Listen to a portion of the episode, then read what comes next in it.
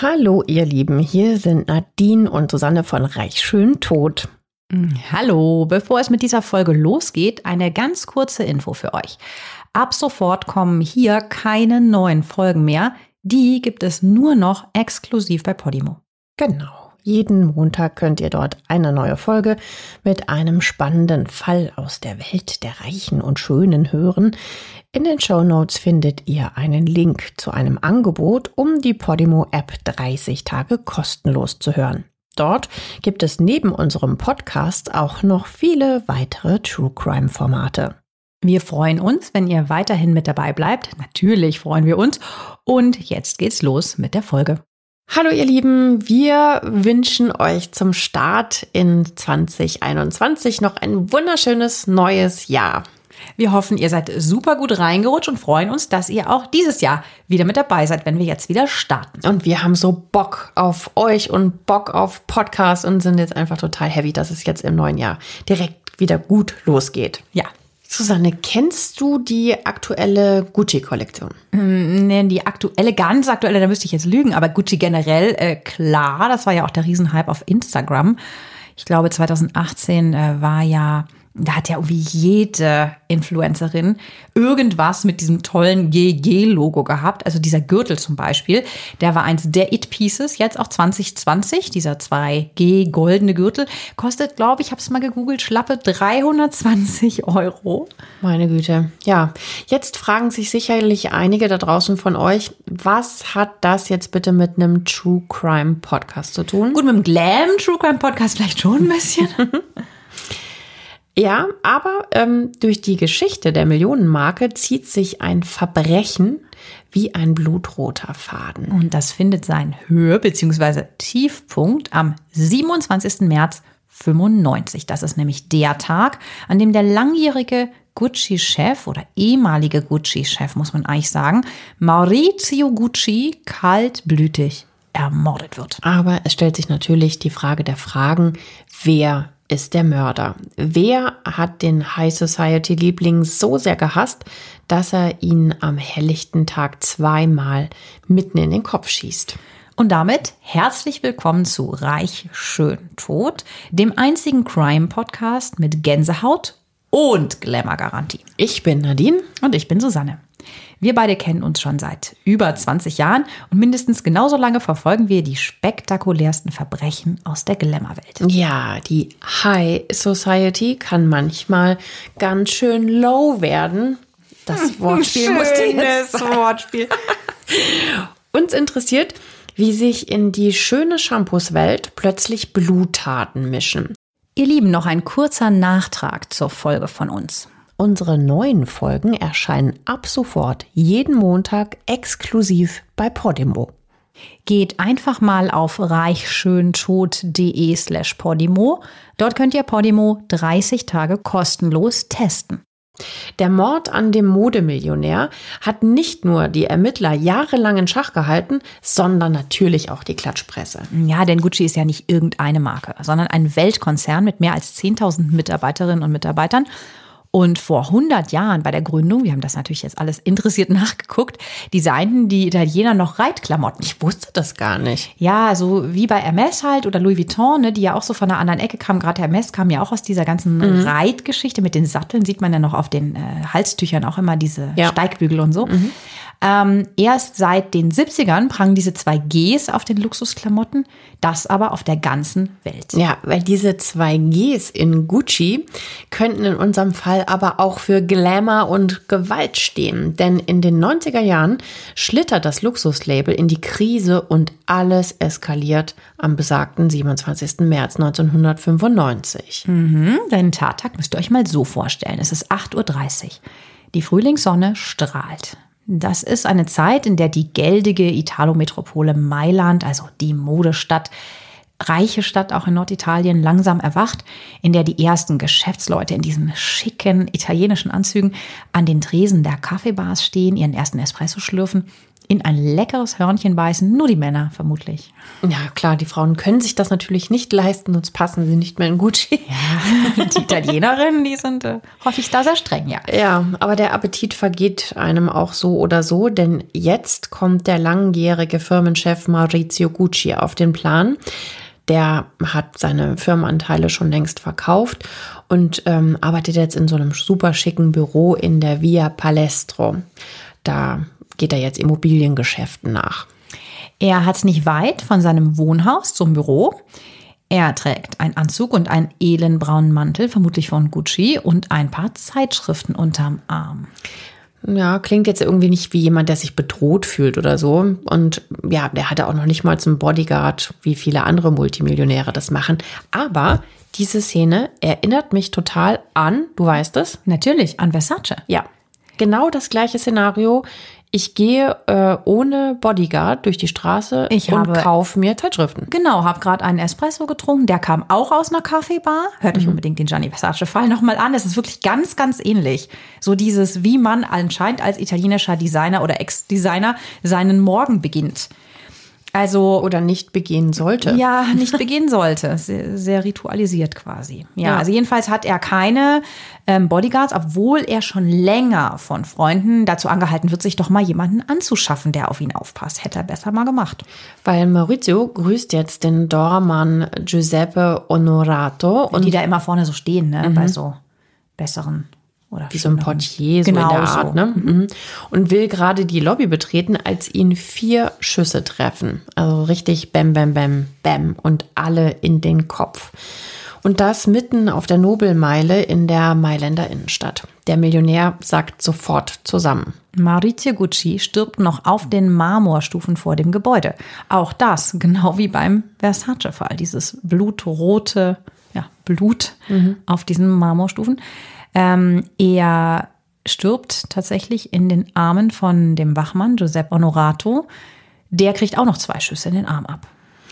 Der sagt später aus, er habe das Ganze erstmal für so einen Witz gehalten und erst später dann gecheckt, dass das Schüsse waren, die da kamen. Ja, der überlebt nämlich. Und seine Aussage ist später auch ganz entscheidend für die Aufklärung.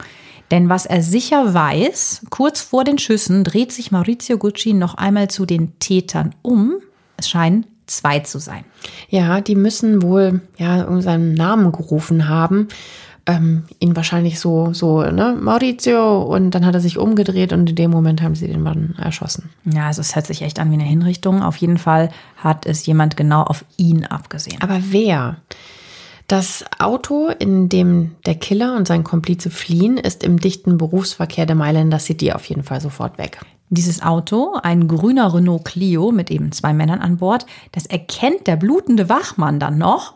Und diese Zeugenaussage wird später super wichtig. Ja, das muss man auch erstmal schaffen, ne? sich schwer verletzt noch so einen Fluchtwagen zu merken und das genaue Fabrikat. Aber schafft er. Und jedenfalls in der Stadt herrscht natürlich dann sofort Riesenalarm. Klar, der Chef von so einem wichtigen Modehaus liegt in der Prachtmeile in seinem Blut auf offener Straße ermordet. Ja. Wer kann es gewesen sein? Das ist natürlich die Frage, die sich jeder stellt. Ja, also der, der ehemalige Chef, aber klar, die kennen den da auch und naja, bei solchen Morden in Italien äh, wird natürlich gerne und schnell vermutet, das könnte was mit der Mafia zu tun haben. Richtig. Die gerät auch schnell ins Visier der Fahnder.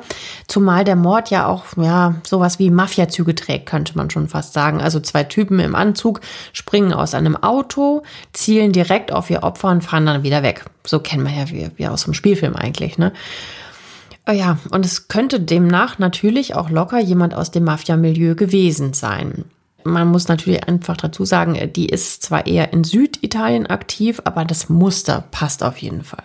Ja, ja, Freunde hatte sich der Gucci-Chef, der ehemalige Gucci-Chef und jetzt Immobilieninvestor Maurizio in dieser Verbrecherorganisation sicher nicht gemacht.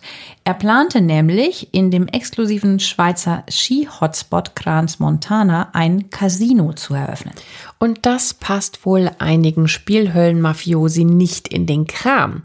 Aber diese Spur läuft bald ins Nichts, auch weil Gucci nicht erpresst wurde und ihm auch nichts gestohlen wurde.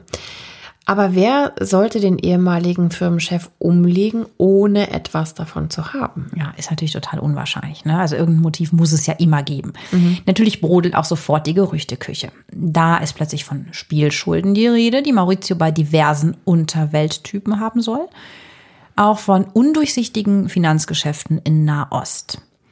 18 lange Monate arbeiten sich die Ermittler die Finger wund und finden niente.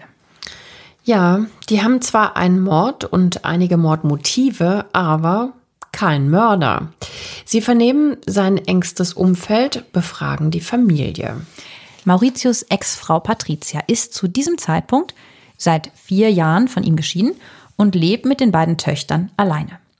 Sie und ihr verstorbener Ex-Mann haben sich gerade einen zehn Jahre dauernden Rosenkrieg geliefert, den die Presse genüsslichst ausgewalzt hat.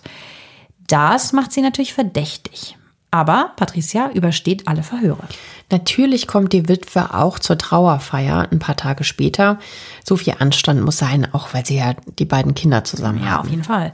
Äh, übrigens, diese Beisetzung von Maurizio Gucci ist ein einziger Auflauf der Mailänder Mode und Geld High Society. Auch das kann man sich ein bisschen vorstellen wie bei Gianni Versace. Ganz vorne natürlich die beiden völlig aufgelösten Töchter, die heißen Allegra und Alessandra. Die sind gerade mal 14 und 18 Jahre alt zu diesem Zeitpunkt. Und die werden dann halt auch sehr von ihrer Mama Patricia getröstet. Ja, die sitzt da, also zwischen den beiden weinenden Teenagern mit einer mit so, mit so einem schwarzen Spitzenschleier auf dem Kopf und alle drei tragen große schwarze Sonnenbrillen. Ja, vielleicht von Gucci. Ja, wer weiß. Nach der Beerdigung geht die Suche nach dem Mörder erst so richtig los. Halb Mailand wird jetzt verhört. Klar, da ist ja auch Riesendruck drauf, ne, von der presseseitig und auch insgesamt, die, die wollen, die müssen das aufklären. Ganze 18 Monate ermittelt die Kripo, wie gesagt, ohne Ergebnis. Dann tritt eine Frau im italienischen Fernsehen auf, die etwas sehr Interessantes sagt. Ja, das ist nämlich Paola Franci.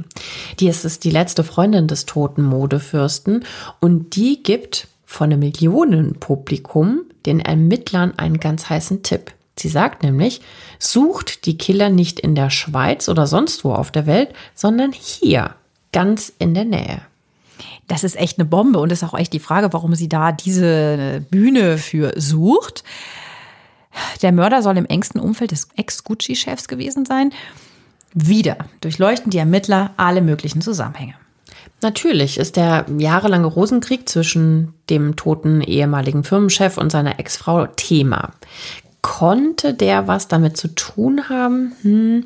Wieder wird Patricia befragt. Ja, und dieser Rosenkrieg, dieser Ehekrieg gehört echt auch zu dem übelsten, was die High Society so in Mailand zuletzt gesehen hat. Das war ein richtiger Showdown. Ja, diese Beziehung war, ja, man kann schon sagen, echt so eine richtige Achterbahnfahrt eigentlich. Ne? Also, hm bitte anschnallen, wir nehmen euch da mal eben mit in die Vergangenheit dieser Ehe. Ja, also die beiden haben sich auf einer Party, wo sonst wahrscheinlich so eine schicke Party, so Italien irgendwo kennengelernt, mit Sicherheit äh, top angezogen, wenn sie beide aus der Modebranche kommen. Sie sind beide Außenseiter der Mailänder Society. Die Guccis, die Familie der Guccis, kommt aus Florenz. Patricia ist die Tochter einer Kellnerin. Also sehr großer, sagen wir mal, Unterschied im Hintergrund und von der Herkunft. Er findet sie exotisch, sie findet ihn süß und sehr schüchtern. Gegen den Willen der Gucci-Familie, die hat nämlich Angst, dass die neue nur aufs Geld aus ist, heiraten sie 1972 und legen ab dann so richtig los. Also Motto-Partys, Shampoos. Die Patricia ist ganz schnell der Mittelpunkt der Society. Ja, aber auch so ein bisschen mit diesem Bäh-Faktor. Man guckt sie zwar an, aber denkt sich, mm, was ist das so für ein? Ja, genau. Milano Bene, so heißt nämlich die Oberschicht der norditalienischen Stadt.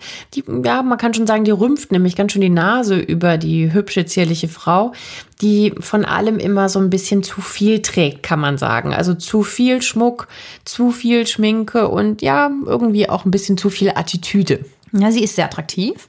Sie hat so brünette Locken und blaue Augen. Da wird sie sogar, also Patricia sogar mit der Hollywood-Legende Liz Taylor verglichen. Mhm. Die Mailänder Snobs sehen sie aber auch als La Volgarotta, das heißt die Vulgäre. Klar, weil die Abstammung quasi nicht stimmt. Und wir sind hier in Norditalien, wir sind in Mailand tendenziell reich und gehoben und ja, die lassen sie nicht so. Ja, die sind parkettsicher rein. und sie ist nicht parkettsicher. Ja, ne? Der wird sicherlich irgendwie auch mal so ein Schimpfwort rausgerutscht sein, irgendwas, was so die. Etepetete äh, Leute halt nicht so cool finden. Ne? Und diese Lästerei, ne, also den Frauen des Geldadels muss sie vielleicht vorgekommen sein, wie, wie ganz zu Anfang so eine, so eine Kardashian, die so reincrasht oder so eine Russin, so, so, so vorteilsbeladen, wie sie da waren, dass sie so ein bisschen neureich ist und die Kohle von ihm jetzt raushaut ohne Geschmack. Ja, gut, nicht jede Russin ist so, muss man auch nochmal der Fairness halber dazu Ich sagen. meinte so um politisch klischee-mäßig, diese Klischee-Geschichte. Ja, also man kann es sicherlich so sagen, sie bläst halt einfach die Kohle raus ohne Ende. Und sie ist ein bisschen ungeschickt auch manchmal, ne? Ja, also so Zitat, lieber weine ich in einem Rolls-Royce, als glücklich auf einem Fahrrad zu sitzen. Schön. Das kann man sich echt mal ganz gut merken, so ein Spruch. Wobei ich, also ich würde, glaube ich, trotzdem die Fahrradvariante dann vorziehen. Wein im Rolls Royce. Ich finde, Susanne das ist, überlegt noch. Das ist schon auch elegant, ne? Aber nein, natürlich. Also, ne? aber, aber geil, sowas rauszuhauen. Ähm, Patricia hat wohl auch, sagen wir mal, gesteigertes Interesse an Status und Konsum. Sie haut zum Beispiel auch mal tausende Euro nur für Blumenschmuck raus. Jetzt mal von den normalen Sachen wie Klamotten und Schmuck ganz zu schweigen. Wenn ihr sie mal sehen wollt, wir packen euch ein paar Bilder in die Shownotes, dann könnt ihr euch die mal ganz genau angucken. Ja, also sie ist und bleibt während dieser ganzen Ehe eine Außenseiterin der Mailänder High Society und wer von ihren operierten Freundinnen noch die Augenbrauen hochziehen kann, tut das vermutlich. Ja, denn Patricia hat zwar in einen reichen Clan eingeheiratet, aber gegen ein ganz wichtiges Oberschichtgesetz verstoßen. Ja, man hat Geld, aber spricht nicht darüber. Ist ja nicht nur in Italien so, ne? Und man zeigt es schon gar nicht. Also in Italien zumindest nicht. Patricia und Maurizio zeigen aber gerne, was sie haben. Die beiden blasen in ihren knapp 15 Ehejahren Millionen zum offenen Fenster raus, also leben mit den beiden Töchtern ein absolutes Jet-Set-Leben. Hm, Das könnt ihr euch genau so vorstellen, wie es klingt. Also 1000 Quadratmeter Wohnung in Mailand, Wohnsitze in St. Moritz und Florenz, Mittelmeerjacht, natürlich, ein Penthouse in New York. Oh. Dort fahren die beiden mit Chauffeur zum Dinner von Jackie Kennedy und Onassis. Ihr erinnert euch, ne? Der superreiche griechisch-argentinische Reedereibesitzer, mit dem sie dann zusammen war, nachdem John F. erschossen war. Das Autozeichen von Patricia ist Mau Izia. Das, das ist ein Lifestyle, den sie da mit ähm, Maurizio hatte, äh, den sie natürlich nicht so einfach aufgeben möchte. Das sieht die Familie Gucci allerdings kritisch. Denn die, Komisch. Ganz, ganz komisch. Denn die beiden führen sich auf wie, ja, man kann schon sagen, fast wie so die Geissens. Nur noch wesentlich reicher. und sind drauf und dran, naja, eben auch die Kohle zu verjubeln, die Maurizio als zu diesem Zeitpunkt ist er ja Gucci-Chef, eigentlich zusammenhalten und vermehren soll. Ja, also die Familie darf dabei zusehen, wie der damalige Chef und seine neue Frau oder dann auch schon nicht mehr neue Frau, aber zumindest der anders tickende Frau, Teile des Firmenvermögens verjubeln. Ja, der Chefsessel war aber hart erkämpft, als der Gründer Guccio Gucci, Ach Quatsch. der hieß echt so, kein Witz, daher auch GG, Guccio Gucci, die Gs in, zwei Gs im, Ach im so, Gürtel. Mhm. jetzt kapiere ich, das wusste ich gar nicht. Ah. Ja. Also der starb 1953 und hatte äh, drei Söhne. Das war Aldo, Vasco und Rodolfo. Und den hat er natürlich ein total florierendes Unternehmen hinterlassen. Ja, ich meine, das waren die 50er. Alle wollten Gucci tragen. Also, man erinnert sich ja nochmal Monacos Fürstin Grazia Patrizia, also Grace Kelly oder Queen Elizabeth. Die hatten ja diese Kopftücher an mit diesen typischen Zeichen, also diesen, diesen Insignien, wo man es halt auch dran erkannt hat. Und natürlich die Sonnenbrillen. Heute würde ich sagen, ist Gucci auch mal gern bei Capital Bra und so angesiedelt, dieses Bling-Bling-Ding. Jedenfalls kommen dann die drei Söhne der, des Gründers ans Ruder und die kriegen sich dann tierisch in die Wolle. So sehr, dass sie nicht mehr zusammenarbeiten können.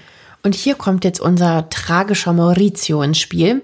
Der ist nämlich der Sohn einer der drei Streithähne und wird dann später der Gucci-Chef. Ja, und äh, der ist nicht gerade ein Business-Genie, der Maurizio. Die Zahlen gehen unter seiner Ägide eher runter als rauf und naja, er hat ja eine ehrgeizige Frau. Richtig.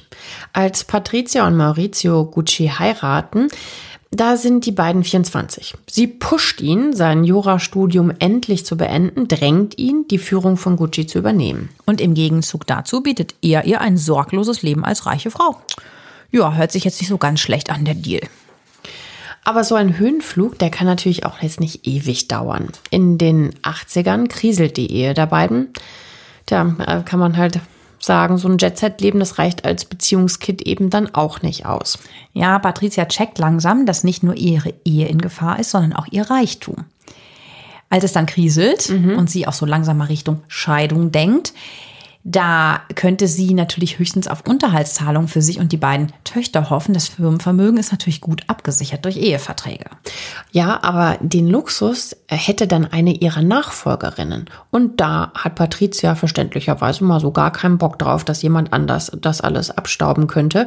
Immerhin war sie stolz drauf, nie gearbeitet zu haben. Sagt sie auch, ne? Wieder so ein ungeschicktes Zitat. Ja, eben zu viel Schminke, zu viel Attitüde, ja. Das Ist, äh, passt in, mit diesen ganzen Sprüchen halt auch ganz gut. Ja, ist schon so ein bisschen unsympathisch. Und das äh, scheint doch Maurizio langsam auch aufzufallen. Also irgendwie läuft es bei denen einfach nicht mehr. Die Kluft zwischen den beiden wird dann immer größer und dann eben bis zu diesem verhängnisvollen Frühling 85. Ja, da verabschiedet er sich von seiner Frau auf einen kurzen Business-Trip, wie er gesagt hat. Und, Achtung, kommt einfach nie wieder. Das ist so krass. Einfach so nach dem Motto, tschüss Schatz, ich bin dann mal Zigaretten holen. Ja, harte Nummer. Der Von jetzt auf gleich verlässt er die. Oder Ja. wie? Ja. Das ist ja, das ist ja auch schon echt ganz schlechter Stil. ja, ich gehe mal eben auf äh, Geschäftsreise. Ach nee, doch nicht, ich komme gar nicht mehr. Also es ist wirklich extrem hart und natürlich auch sehr verletzend. Ne? Der ähm, verlässt sie dann tatsächlich und äh, verliebt sich dann überraschenderweise in eine blonde, jüngere Frau, nämlich die besagte Paola Franchi. Total Ziemliches. Klischee, muss man dazu sagen. Vor allen Dingen verliebt sich dann, ist ja auch mal die Frage, ne? Oder er geht auf den Business-Trip und hatte sich schon verliebt, weil es ja schon so lange schlecht lief. Also jedenfalls bei Signora Gucci brennen alle Sicherungen durch. Mm, Die Abservierte schwört Rache, zwingt Freunde, ihren Ex zu bespitzeln und macht schon mal die Anwälte scharf. Fast ein Jahrzehnt dauert der Rosenkrieg, der die Mailänder High Society noch amüsiert. Ja klar, die Story hat alles, was ein hochkarätiger Skandal braucht. Viel Bling-Bling, enttäuschte Amore und ein tragisches Ende. Anfang der 90er haben vor allem die Juristen der beiden viel zu tun. Maurizio will einfach nur noch raus aus dieser Ehe und Patricia wiederum möchte ihren Lifestyle retten. 1994 ist dann endlich, neun Jahre sind seit der Trennung jetzt schon vergangen, die Scheidung durch. Endlich. Ein Gericht spricht Patricia eine halbe Million jährlich zu. Aber Jährlich eine halbe Million. Das, und das genügt ihr nicht.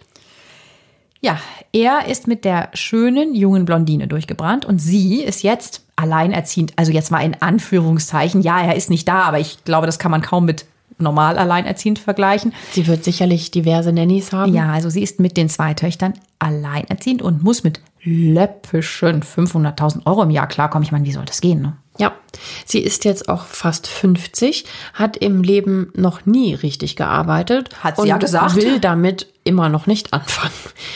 Also ja, das ist schon ziemlich krass. Das ist auch so ein bisschen Klischee, ne? So eher tief in der Midlife-Crisis.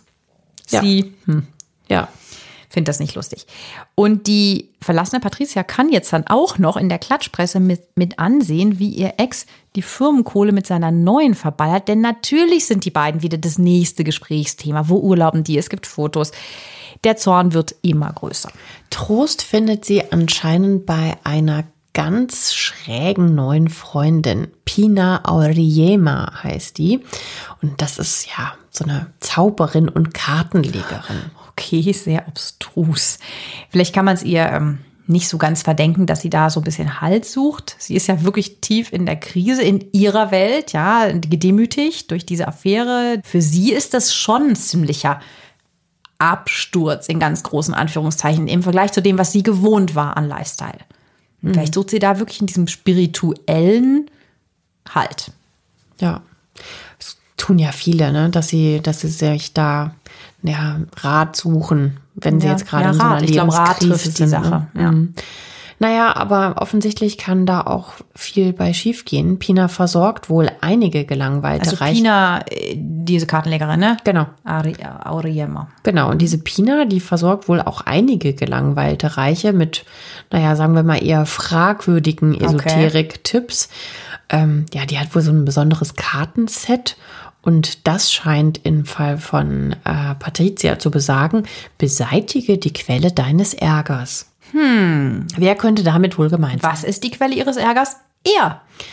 Ja, also schmiedet sie einen Plan, denn sie will von dem großen Kuchen natürlich was abhaben. Ja, so ein bisschen nach dem Motto, wenn ich schon den Kerl nicht haben kann und wahrscheinlich dann auch nicht mehr wollte, dann wenigstens möglichst viel Kohle. Denn Kohle hat Maurizio wieder. Die Marke Gucci kam so ein bisschen ins Straucheln in den 90er Jahren und 1993 verkauft er für rund 160 Millionen Euro seine Anteile an eine Investmentgruppe in Bahrain und ist dementsprechend wieder sehr gut flüssig. Hm, es regnet also Geld und Patricia will ihren Anteil. Zwei Jahre nach der Scheidung trifft sie sich mit Maurizio Gucci an Heiligabend in St. Moritz, um ein Dokument aufzusetzen, das ihr lebenslang jährlich umgerechnet eine Million Euro zusichert. Wir erinnern uns, eine halbe war ihr ja zu wenig, deswegen bessert sie um das Doppelte nochmal nach. So krass, das ist so krass. Eine Million im Jahr. Ja, aber der Maurizio, was macht der? Der unterschreibt, weil er wahrscheinlich einfach froh ist, endlich raus aus dieser Nummer zu sein. In diesem langen Rosenkrieg, ja, der will fast einfach zehn Jahre. Ne? Und zu dem Zeitpunkt ähm, kann er sich natürlich auch nicht denken, wie raus er bald sein wird. Ja, nach diesem folgenschweren Abend im Schweizer Schnee trennen sich die Wege der beiden dann. Er genießt das Leben mit seiner neuen Freundin Paola und seine Ex hängt sich eben an die falschen Leute und wird dieser Kartenlegerin Pina Auriemma fast, kann man sagen, hörig. Ja, und die tut ihr offensichtlich auch gar nicht gut, ne? Also es klingt jetzt wie in so einem schlechten Film, ist es aber nicht.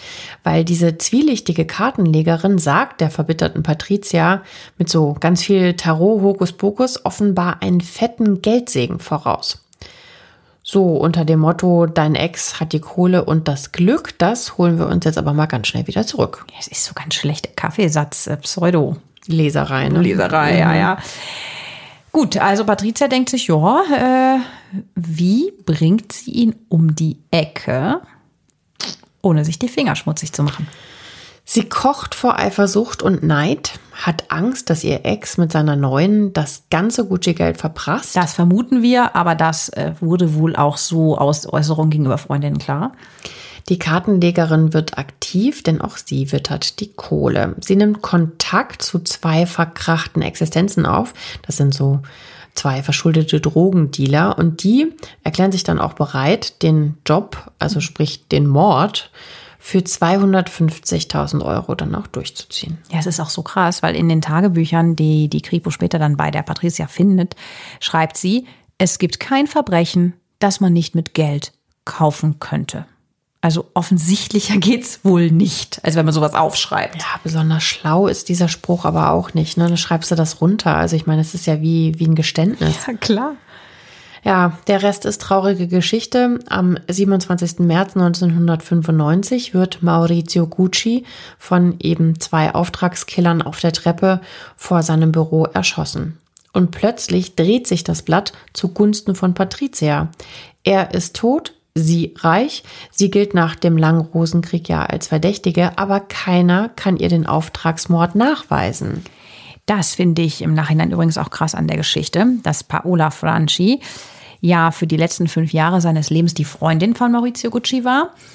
Und äh, die ist Interior Designerin und nach einer Ehe mit einem Unternehmer selbst schwerreich, braucht also seine Kohle nicht. Für sie scheint ja auf jeden Fall total klar zu sein, wer hinter dem Mord an ihrem Mann steckt. Oder Freund. Sie kann von zahlreichen Drohanrufen von Patricia berichten, in denen die sie bedroht, ihren Ex umzubringen. So krass. Die Kassetten hebt die Paola mal schön auf. Die Kassetten. Ja, du erinnerst dich noch, Susanne? Ich erinnere mich, diese Dinger mit den Tomaten. Nee, also, dass sie es auf Kassetten ja, aufgenommen diese, hat. Ja, wahrscheinlich, diese kleinen Mini-Dinger, weißt du, die du im Anrufbeantworter hattest. dass sie da auf Band spricht. Ich bringe ihn um. Ja, jedenfalls äh, kassiert die Paola diese, diese kleinen Kassetten ein und die werden vor Gericht dann auch noch zum Einsatz kommen. Die Paola lebt mit ihrem damals elfjährigen Sohn Charlie, den hat sie offensichtlich aus äh, ihrer ersten Ehe und äh, ja, lebt mit dem Sohn und dem Gucci-Chef, dem Maurizio, in seiner Wohnung. Damals, ne, vor dem Mord. Bevor er zusammen. umgebracht wurde, klar. Ja, und jetzt wird's noch übler. Nur einen Tag nach dem Mord bekommt sie die Aufforderung, aus dieser Wohnung auszuziehen. Da möchte nämlich Patricia jetzt rein. Mit ihren Töchtern. Macht sie übrigens dann auch, ne? Das ist doch Wahnsinn, oder? Also so ein fliegender Wechsel und das alles innerhalb von wenigen Tagen. Also ja, vor allen Dingen, die hat ihren, ihren Freund verloren. Der Ja. ist erschossen worden. Sie vermutet, Patricia war es. Und dann kriegt sie von der einen Brief und sagt, zieh mal schön hier aus. ich ziehe da jetzt ein. Tschüss. Wahnsinn. Also es ist schon echt sehr äh, Ja. dreist. Ja, die Paola ähm, ahnt das zwar, ne, dass die Patricia dahinter steckt, hinter dem Mord, aber es gibt natürlich nach wie vor keine Beweise gegen sie. Klar, sonst wäre die Polizei ja da. Die ist ja sofort der Spur auch nachgegangen. Bis aber dann zum Januar 97. Da ruft ein Informant bei der Mailänder Kripo an und schwärzt die schwarze Witwe Patricia an. Und dann geht's auf einmal ganz schnell. Die Polizei hört nämlich ab sofort die Telefone von Patricia und ihrer Kartenlegerfreundin Pina ab und von drei weiteren Komplizen auch und bekommt dann endlich die Beweise. Ja, die tauschen sich nämlich am Telefon recht offen über das Verbrechen aus. Die fühlen sich wohl anscheinend total sicher. Und dann am 31. Januar um 5 Uhr morgens wird Patricia Reggiani in ihrem Mailänder Domizil, wo sie kurz vorher die Paola rausgekickt hat, am noblen Corso Venezia festgenommen. Mit dem Besuch der Polizia hat sie wohl schon gerechnet, denn obwohl die Beamten sie aus dem Bett holen, blättert Patricia noch kurz lustlos so in dem 38-seitigen Haftbefehl. Darin steht Anstiftung zum Mord. Ja, der Abgang aus dieser Wohnung ist auch wirklich filmreif. Als die Polizisten anrücken, fragt sie nur ganz cool, ich nehme an, es handelt sich um den Tod meines Mannes und verlangt nach ihrem Nerzmantel und goldenen Ohrclips.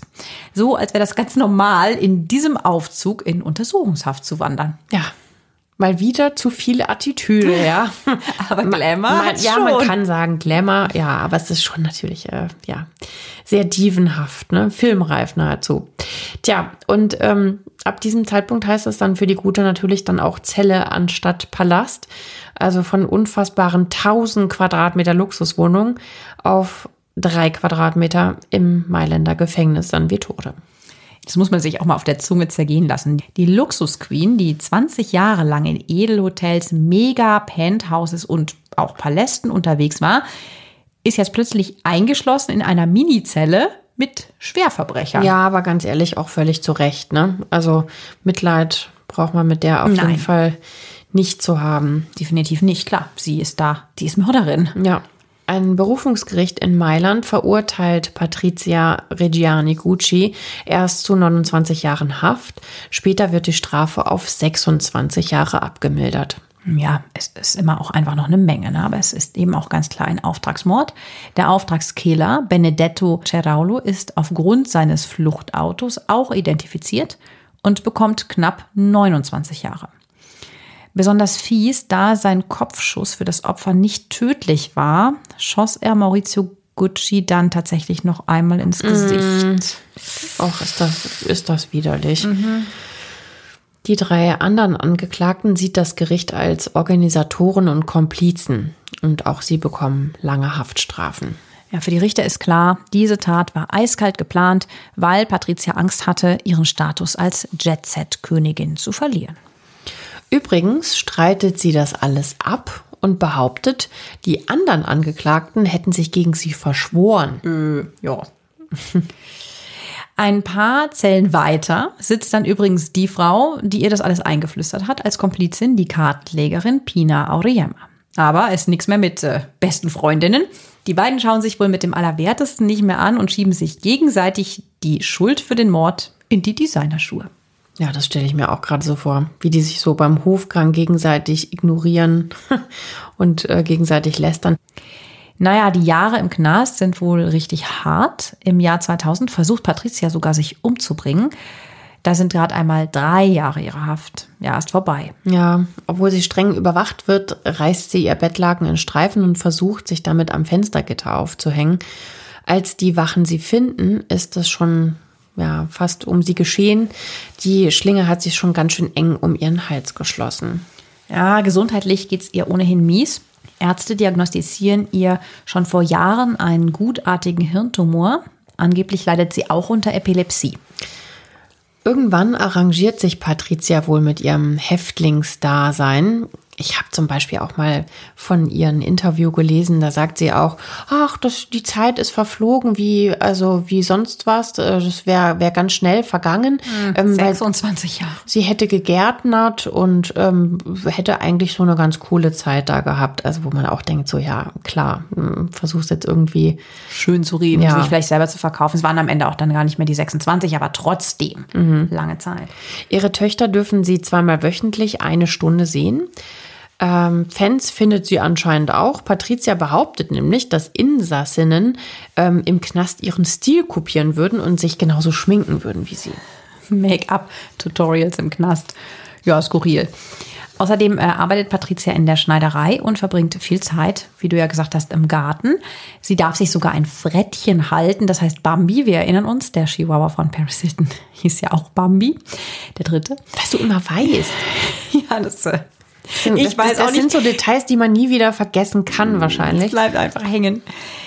Dieses Frettchen findet übrigens noch so ein Detail, ein ganz tragisches Ende, weil sich Patrizias Mithäftlinge nämlich draufsetzen. Oh nee. Das ist schon bitter. Oh Gott, das ist ja furchtbar.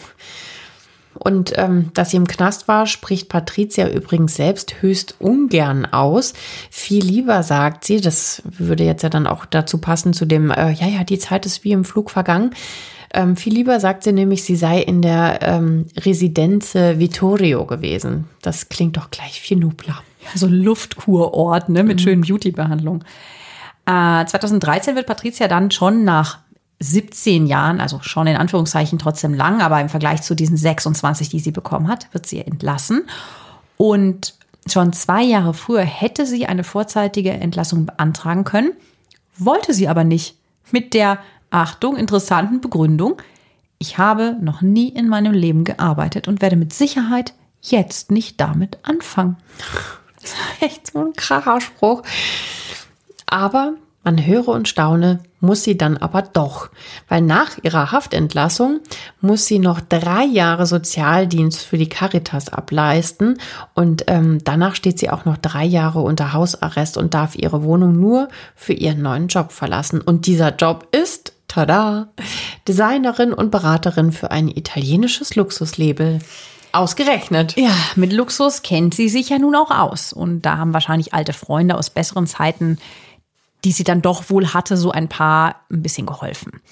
So ein Lebenslauf zeigt man im Bewerbungsgespräch ja auch nicht so gerne vor, ne? Noch nie gearbeitet, gar keine Jahre Berufserfahrung in dem Sinne. Ich würde sagen, es ist nicht unbedingt ein Einstellungsvorteil. Übrigens wohnt Patricia nach dem Gefängnis erstmal wieder bei ihrer Mutter. Äh, die eigenen Töchter melden sich immer seltener. Ja, gut, kein Wunder, ne? Wenn die eigene Mutter ihnen den Vater genommen hat. Ja. Anfangs kamen Alessandra und Allegra noch wöchentlich in den Knast, um ihre Mutter zu besuchen. Als dann aber klar wurde, dass sie womöglich ein ganzes Leben lang für diese Frau bezahlen sollen, wurde es ihnen dann offensichtlich dann aber doch zu bunt und jetzt kommt der Hammer. Ja, ganz bitter für die beiden Töchter, die heute übrigens in St. Moritz leben und keinen Kontakt mehr mit La Mama haben. Überrascht mich jetzt gerade auch nicht so. Patricia Reggiani kriegt nämlich lebenslang Kohle.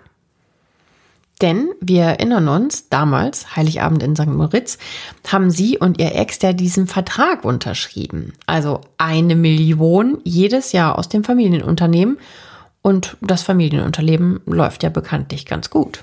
Ja, und weil die Zahlungen durch ihre Knastjahre blockiert waren, gibt es jetzt erstmal einen warmen Geldregen von, halte ich fest, 24 Millionen Euro und dann jedes Jahr wieder eine on top. Da sind da schon mal ein paar Luxushandtaschen drin. Vielleicht jetzt nicht unbedingt von Gucci, sondern von einer anderen Marke. Ja, ihre beiden Töchter finden das aber nicht so toll. Das sind ja die beiden Erbinnen, die fechten das Ganze jetzt an. Die sind zwar auch nicht arm, die besitzen zusammen nämlich geschätzte 115 Millionen Euro, aber von denen wollen sie ganz sicherlich nichts ihrer Mutter bezahlen. Eben, wie du es ja schon sagtest, äh, sie hat ja ihnen einfach auch den Vater genommen. Und das ist definitiv ja auch dann nachvollziehbar, dass sie nicht gut auf sie zu sprechen sind und sie ablehnen. Ja, und abgesehen davon, äh, sie ist 72 und kann ja auch noch locker 20 Jahre leben. Das und? bedeutet ja nochmal 20 Millionen. Jedes Jahr, das ist einfach so unvorstellbar. Äh, übrigens, weißt du, was die erste Amtshandlung war, als sie da aus dem Knast rauskommt? Ihre Berater hatten ja gesagt, da halte ich mal ein bisschen zurück und so. Aber nein, wir kennen sie ja jetzt ein bisschen. Ja, allerdings. Lady Gucci ist nämlich erstmal auf der Mailänder Nobelmeile via Monte Napoleone schön shoppen gegangen. Also da gibt es alle Läden. Ne? Das ist so ein bisschen wie die Maximilianstraße, nur in viel toller und noch schönere Palazzo. Oder wie die Kö in Düsseldorf. Ja. Ja, mit äh, Hollywood-Sonnenbrille, Juwelen behängt und, Achtung, einem großen gelb-blauen Papagei auf der Schulter. So ganz dezenter Auftritt. Total extravagant. Ist eigentlich schon wieder lustig, ne? Kann man aber machen. Und äh, ja, Fame, äh, Berühmtheit, sagt sie nebenbei dann auch noch ein. Kaum aus dem Knast sitzt Patricia schon wieder in Talkshows ist ja klar, ganz ehrlich, dass die angefragt ja. wird mit dieser Attitüde und dem Auftritt. Und die hat ja und auch ja mit dieser Geschichte vor allem. Story zu erzählen, genau. Und dann, haltet euch fest, klingelt auch noch Hollywood durch. War ja irgendwie auch klar bei dieser Geschichte, die zu teilen, ja, man kann es ja schon fast aufteilen in Oh mein Gott und Ach du Scheiße besteht. Ja, wir reden auch nicht äh, von irgendwie Klitsche, sondern wirklich Big Time Hollywood. Also Regie will Altmeister Ridley Scott führen in dem Film über ihr Leben. Ja, und der Brite hat unter anderem die Kinokracher Gladiator und der Marsianer mit Matt Damon gedreht. Und genau dieser Ridley Scott will aus dem Leben der Gucci-Mörderin das machen, was es eh schon ist. Ganz großes Kino. Jetzt fragt ihr euch natürlich sicher, wer die schwarze Witwe spielen soll, denn diese Geschichte ist ja echt gaga. Na? Ha, genau, Lady Gaga soll sie spielen. Wegen Corona liegen die Dreharbeiten wohl gerade auf Eis, aber für November 2021 bisher ist der Filmstart geplant. Also einer der größten Popstars der Welt spielt eine der umstrittensten Society-Schönheiten. Ja, kann ich mir aber gut vorstellen, dass sie das gut machen wird. Ja, also hier nach äh, A Star is Born. Genau. Ich kam wieder drauf, genau. Star is Born. Äh, tatsächlich hat sie mich da auch überrascht. Also mhm. ich äh, glaube, das passt. Und sie ist ja äh, italienischstämmig. Stimmt. Lady Gaga. Ja. ja. Ist ja, ist ja eigentlich äh, aus, aus der, sozusagen aus der Ecke. Mhm. Naja, nach einem Happy End sieht das Ganze aber trotzdem nicht aus. Ja, vielleicht kriegt die einen Oscar sogar dafür. Ja, Stell dir mal vor, für diese Geschichte. Naja, gut, aber immerhin, also wir müssen das trotzdem jetzt mal festhalten, es ist ein Mord passiert, ja? den Patricia übrigens trotz dieser ganzen Knastzeit bis heute nicht zugibt. Und auch die umgerechnet 160.000 Euro Entschädigung, die sie laut Gerichtsbeschluss an den Wachmann zahlen soll, der ja getroffen wurde, das hat sie nie gezahlt und das hat er nie bekommen, das Geld. Also ich meine, es ist jetzt nicht so, als ob sie klamm wäre. Ja. Aber das ist doch wirklich unmöglich, oder? Also sie hat so viel Geld und dann will sie die für sie und ihre Verhältnisse 160.000 Euro nicht bezahlen. Also das ist schon wirklich richtig schäbig einfach. Richtig unfassbar. Ja, aber ein italienischer Reporter hat sie mal in einem Interview gefragt, warum sie ihren Mann nicht gleich selbst erschossen hat. Ja, da haut sie dann wieder mal so einen raus. Ne? Da sagt sie nämlich, ja, ich habe so schlechte Augen und ich wollte es nicht vermasseln. Oh, meine Güte. Und das ist echt eine, eine Kanaille, hat man früher gesagt. Das ist aber auch so ganz so die 80er lassen grüßen Wort, aber lustig. Ja, also wir sind sehr gespannt. Was meint ihr denn dazu? Wie seht ihr denn diesen ganzen Fall? Wie seht ihr Patricia? Äh, ja, was wollt ihr dazu sagen? Und tut das bitte auch. Weil wir haben nämlich einen neuen Instagram-Account. Ähm, fangt da gerne an, diskutiert mit. Ähm, wir haben euch so eine Tafel von dem Fall gemacht und äh, dort könnt ihr dann gerne kommentieren. Unter Reich Schön Tot auf Instagram natürlich. Oder ihr schreibt uns eine E-Mail an Reich Schön Tot mit OE natürlich schön at julep.de, J-U-L-E-P. Wir lesen das alles. Wir freuen uns total über Feedback von euch. Und ja. wir wünschen euch auf jeden Fall noch einen ganz, ganz tollen Start in ein neues Jahr 2021. Ein hoffentlich richtig gutes, erfolgreiches, glückliches neues Jahr. Und bis zum nächsten Fall. Macht's gut. Bis dann. Bis dann. Tschüss.